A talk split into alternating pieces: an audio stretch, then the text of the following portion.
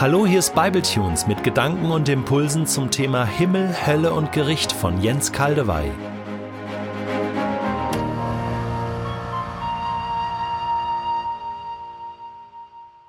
Ich lese in der neuen Genfer Übersetzung Offenbarung 20, Vers 11 bis Kapitel 21, Vers 1.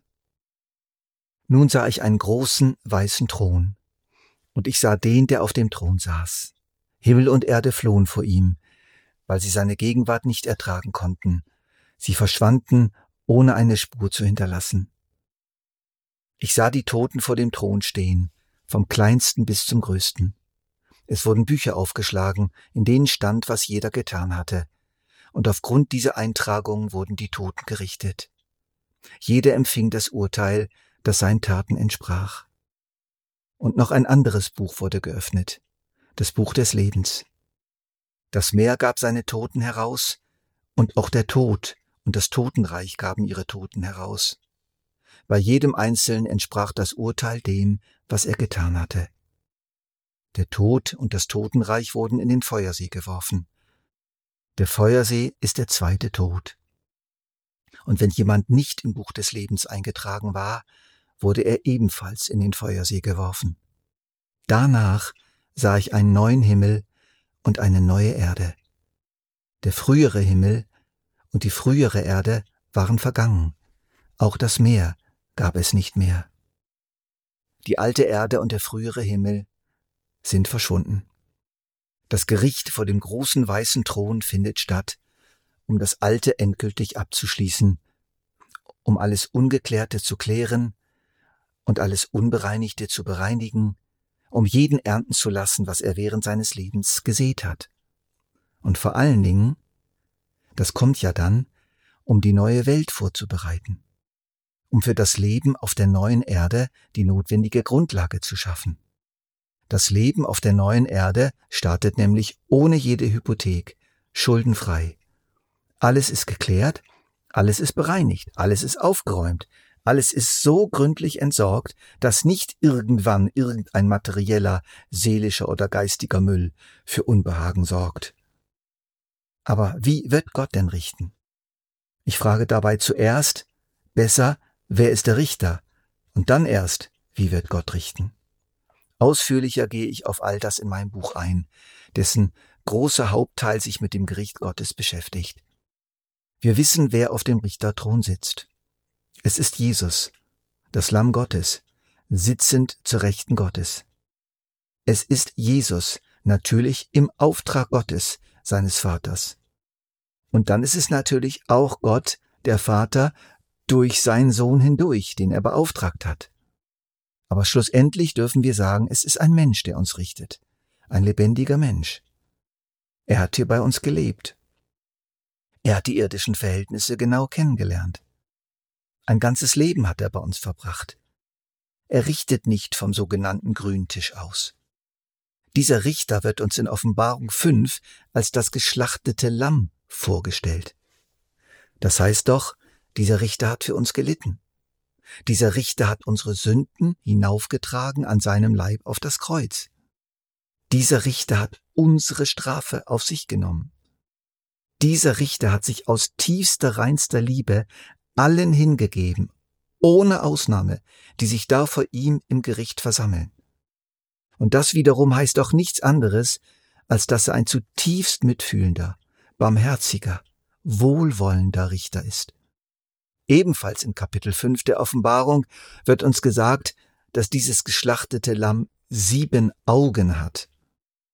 Das Auge steht für Einsicht, Weisheit, Klugheit. Die sieben steht für göttliche Vollständigkeit, Vollkommenheit, Vollendung. Dieser Richter besitzt vollkommenen Durchblick und unermessliche Weisheit. Er schaut den Dingen bis auf den Grund und weiß die komplizierteste Rechtslage genau einzuschätzen. Und das verbunden mit einer Haltung unendlichen Wohlwollens für jeden. Er sitzt auf einem weißen Thron. Auch dieser Hinweis ist wichtig. Das Weiß spricht von Unbestechlichkeit, Reinheit, Gerechtigkeit, Rechtssicherheit. Und nun werden in diesem Buch zwei Bücher aufgeschlagen. beziehungsweise ein Buch und eine Buchgruppe. Diese Bücher bilden die Entscheidungsgrundlage für die Entscheidung des Richters über das jeweilige Leben. Für jeden ist eine Art persönliche Akte angelegt. Wir finden das Buch der Werke, die Bücher der Werke vielmehr und das Buch des Lebens. Es sind zwei ganz verschiedene Bücher, doch sie gehören zusammen, sie ergänzen einander. Beide geben eine Stimme ab. Beide werden berücksichtigt. Beim Buch des Lebens geht es natürlich um die Frage der Beziehung zu Jesus Christus. Deswegen wird es auch an anderer Stelle das Buch des Lammes genannt. Wie sind wir zu ihm gestanden? Gab es einen heißen Draht in unserem Leben zu ihm, wie dünn und dick er auch war? Wer immer in eine echte Beziehung zu Jesus Christus eingetreten und in ihr geblieben ist, steht in diesem Buch und hat das grundsätzliche Urteil bereits empfangen. Du sollst leben. Bei mir, mit mir, auf einer neuen Erde. Doch das andere Buch wird auch berücksichtigt. Es wird niemals im Widerspruch stehen zum Buch des Lebens. Und in diesem Buch sind sämtliche Motive, Gedanken, Worte, Handlungen verzeichnet, sämtliche Lebensumstände und Rahmenbedingungen jedes einzelnen Menschen. Alles ist eingetragen und wird ausgewertet. Und bei dieser Auswertung, aufgrund dieser beiden Bücher, wird Jesus nach einigen festen Maßstäben richten, die wir allesamt in der Schrift finden Vater und Sohn haben sich sozusagen aus der Fülle ihrer Liebe, Barmherzigkeit, Gerechtigkeit und Weisheit darauf geeinigt. Alle diese Maßstäbe sind wie gesagt aus der Bibel ersichtlich. In meinem Buch beschreibe ich sie genau und belege sie auch mit Stellenangaben. Jesus richtet aber nicht nur nach einem dieser Maßstäbe, sondern nach ihnen allen. Sie spielen alle eine Rolle im letzten Gericht. Ich zähle euch mal in Kurzfassung diese Maßstäbe auf. Der erste Maßstab, der Hauptmaßstab ist er selbst. Wie bist du zu mir gestanden? Die anderen Maßstäbe sind das Maß unseres Wissens auf der Erde. Wie viel haben wir gewusst und wie viel nicht? Dann das Maß unserer Reue auf der Erde. Wie weit sind wir zu unserer Schuld gestanden und haben die Verantwortung dafür übernommen? Das Maß unseres Gehorsams gegenüber den uns geoffenbarten Gottes. Wie weit haben wir sie gehalten? Das Maß unserer Frucht. Dann der Maßstab der ausgleichenden Gerechtigkeit, den ich im Bibletunes über Lazarus und den reichen Mann behandelt habe. Es geht hier um die göttliche Kompensation für Unrecht, und zwar für Christen und Nichtchristen. Unrecht wird wieder gut gemacht im letzten Gericht, und zwar bei allen Menschen.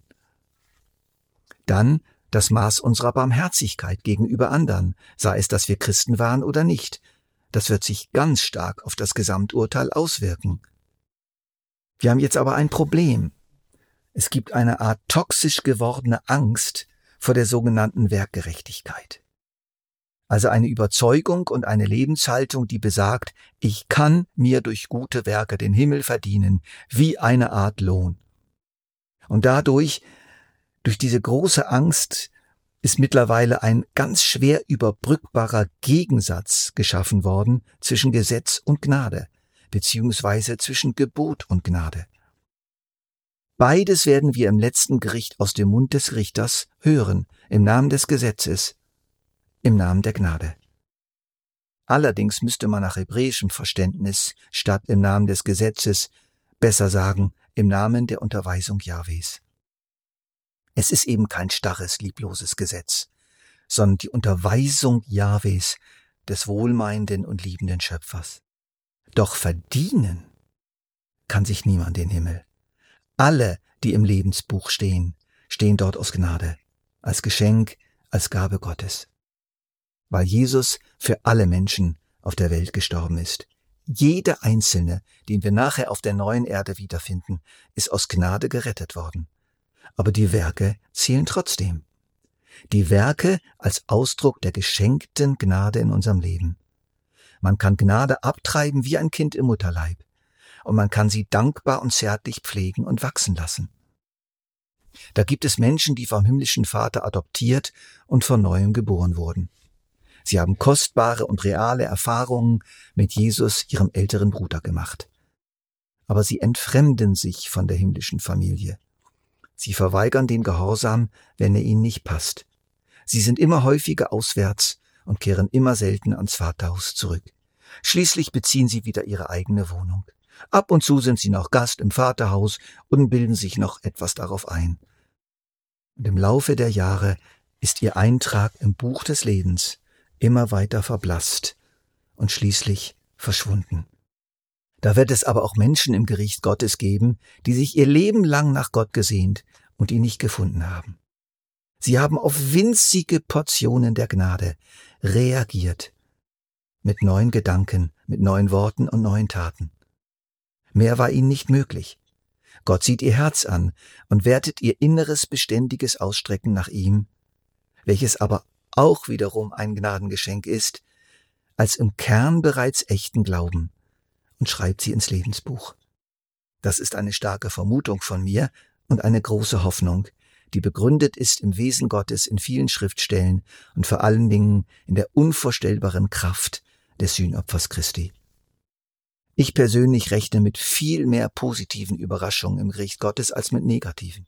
Ich rechne damit, dass nur ein kleinerer Teil dieses Gerichts ein Verdammungsgericht wird, ein Verurteilungsgericht. Vor allem wird Klärung geschehen, Bereinigung, Kompensation, Belohnung, Würdigung, Heilung. Es wird viel Jubel geben im Gericht Gottes.